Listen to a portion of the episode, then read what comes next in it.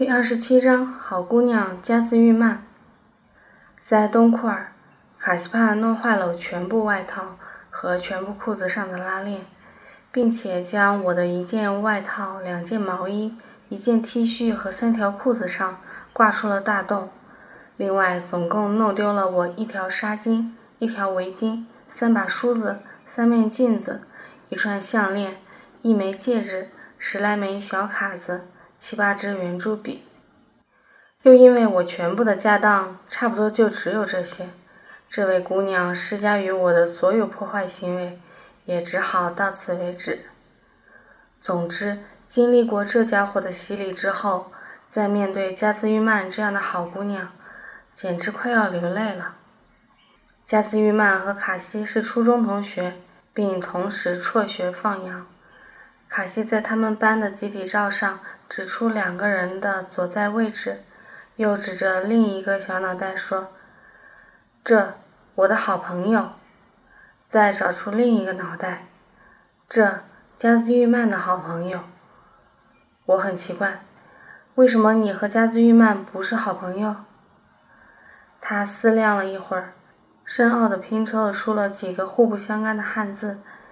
也不管我听明白没有，开始翻下一张照片。卡西和加兹玉曼简直太不一样了。加兹内敛、敏感、文静，穿戴干净，五官清秀，看似平凡却极耐看。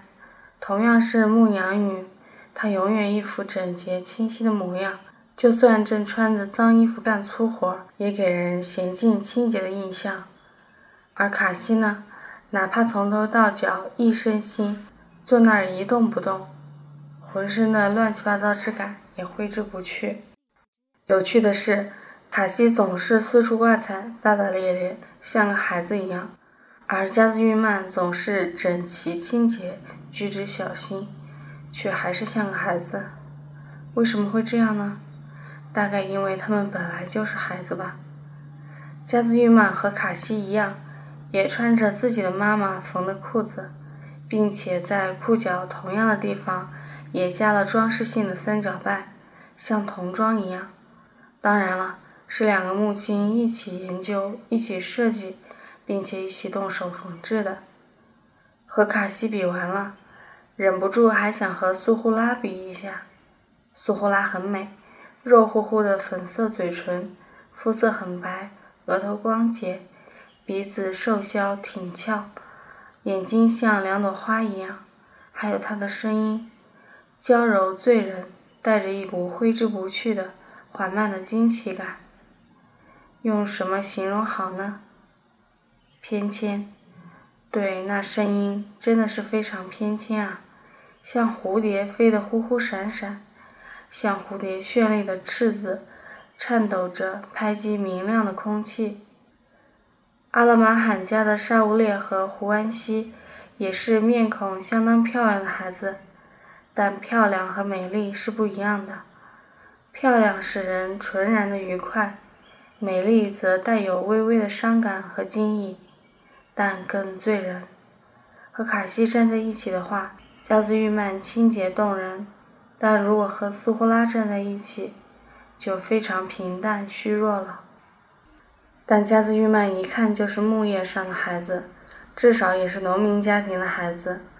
她是地道的哈萨克姑娘，朴素、节制、从容而本分。苏呼拉却怎么看都不属于这里，她是这深山里的一个意外。第一眼看到她的人，都忍不住想带她离开，走得远远的，离开这个寂寞的地方。如果再把卡西和苏呼拉放一起比的话，卡西会愤怒的。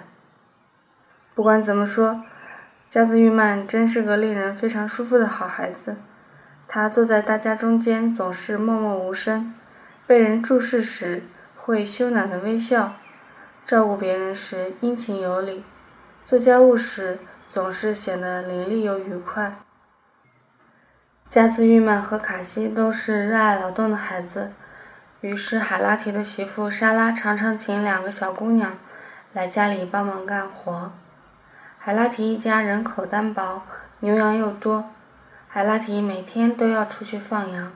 沙拉古里身体瘦弱多病，加伊娜还小，养子乌纳兹艾还在乌伦古河畔的寄宿学校念书，爷爷托海又上了年纪，于是很多事情都得靠邻居们帮忙，比如洗羊毛什么的。洗羊毛是很辛苦的活，因为羊毛实在太脏了，又脏又沉重，而溪水冰凉刺骨。大家洗衣服时都会生火烧热水洗，为什么洗羊毛时就只用凉水呢？我们四个人抬着一只长铁盆、一只大塑料圆盆，以及几大块刚从羊身上剥离的羊毛片，来到沙拉加山下的水流边。两个姑娘面对面蹲着，不停地揉啊拧啊，还撒了洗衣粉，用木棍又捶又捣的。忙活了两个多钟头，才洗完这几块羊毛。照我看，根本就没怎么洗干净，因为最后一次清过的水仍然是黑乎乎的。羊真不爱干净，但也没办法了。两个姑娘的手冻得通红肿胀，呼呼啦啦抽着鼻水。我只是帮着两人拎拎水、拧拧干而已，也冷得抖抖嗦嗦。亏我还穿的那么厚，晾干后的羊毛扯得蓬蓬的、顺顺的，一绺一绺的，就可以用来捻线了。然后把线煮一煮，染上颜色，就可以用来绣花毡、缝毡子。搓绳子用的也是这种毛。洗完羊毛，我们将其直接晾在水流边的石头上。回到家后，莎拉开始为我们准备茶水。和款待的米饭。这时间里，卡西又帮着打扫房间、整理屋子，加兹玉曼帮忙熬煮胡尔图汤，然后两人又坐到一起搓干酪素。唉，自己家里一大堆活全撂下，却跑到别人家出大力，但姑娘们却并不介意，似乎能够在别人面前展现自己的勤劳是一件骄傲的事情。尽管不是好朋友，但两个姑娘还是非常乐于凑在一起，差不多每天都会走动走动。其实在一起所做的事情，无非是翻看影集，互相帮着干点家务活什么的。两人在一起说话时，基本上只有卡西一个人呱唧个不停，眉飞色舞。加兹玉曼大部分时间只是津津有味地听着，时而惊奇地插嘴发问。如果这样的谈话再加入一个苏呼拉，加兹玉曼就彻底只有听的份儿了。有时那两人喧扯了半天，才发现另一个姑娘不知什么时候已经离席。出门一看，她正在外面帮着扎克拜妈妈煮敞口大锅里的脱脂奶。妈妈添柴加火，她弯着腰不停地搅动，偏着头避开呛人的柴烟，脸庞被水汽和烟火。烫得红红的。离开东库尔前的最后一个星期，扎克巴妈妈和沙里帕海妈妈约在一个温暖的日子里，一起去下游峡谷的白桦林里割桦树皮。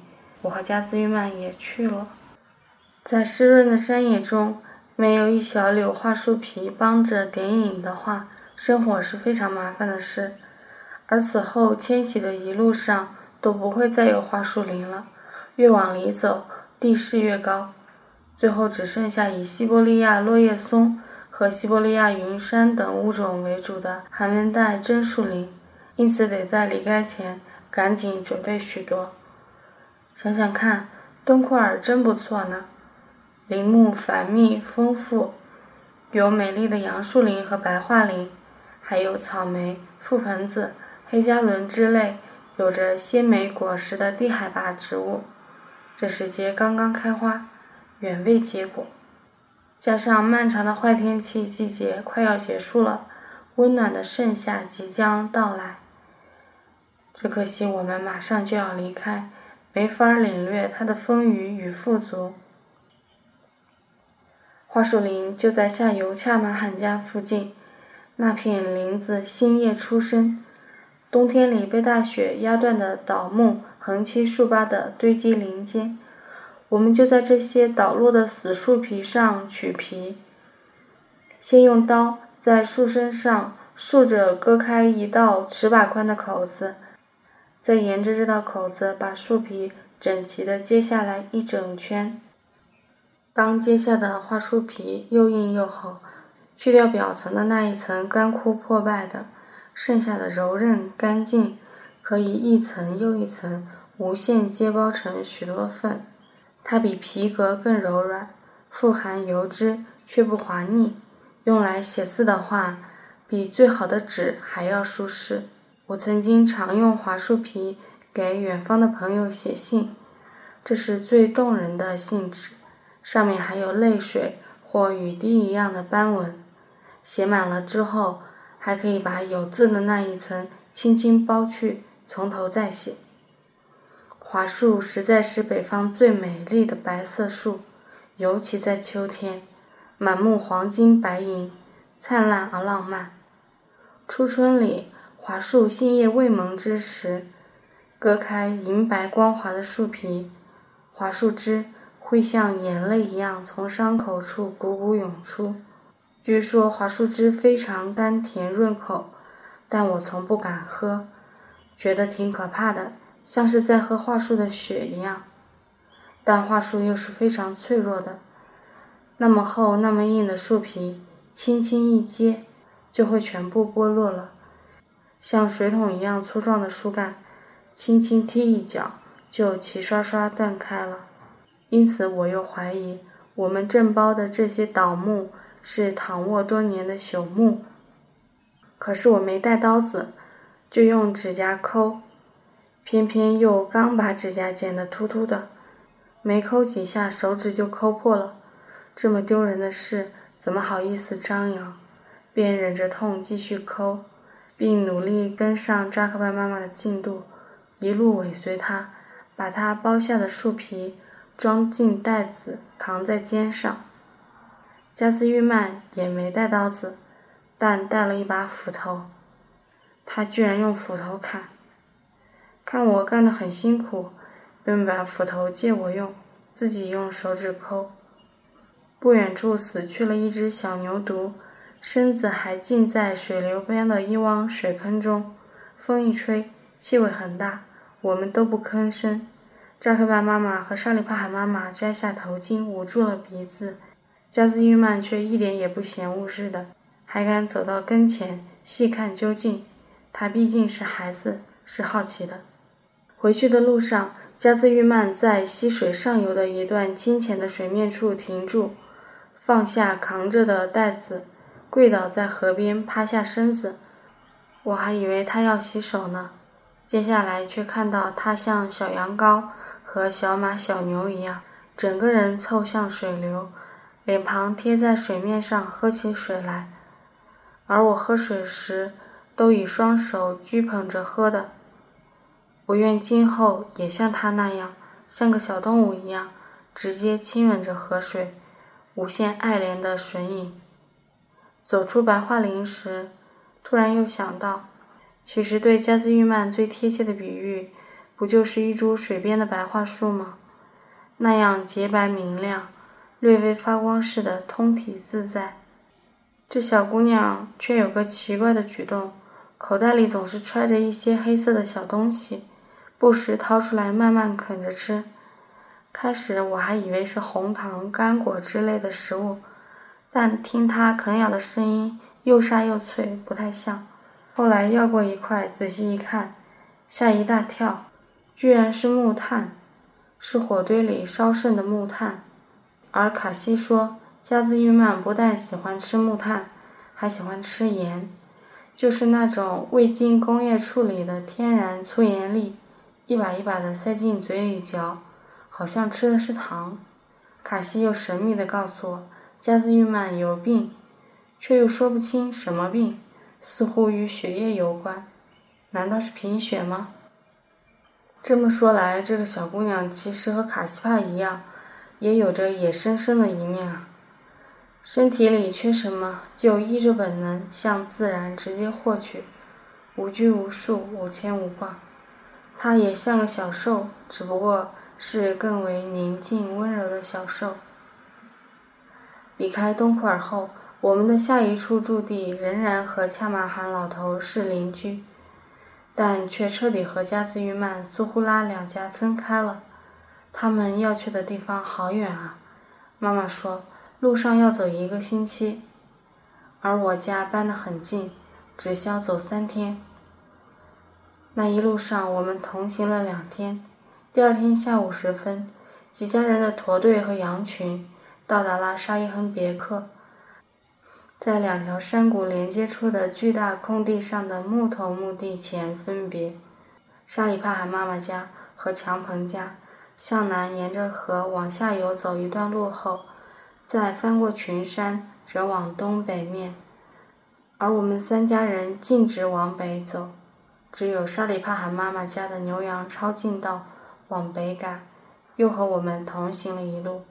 赶羊的正是加兹玉曼。他耐心地管理着羊群，疲惫又坚强。每当发现我在注视着他时，还会扭头对我微笑。那两天，他的脸被寒风吹得黑红开裂，神情有些沉顿。那时的他看起来，又与任何一个牧羊女没什么不同了。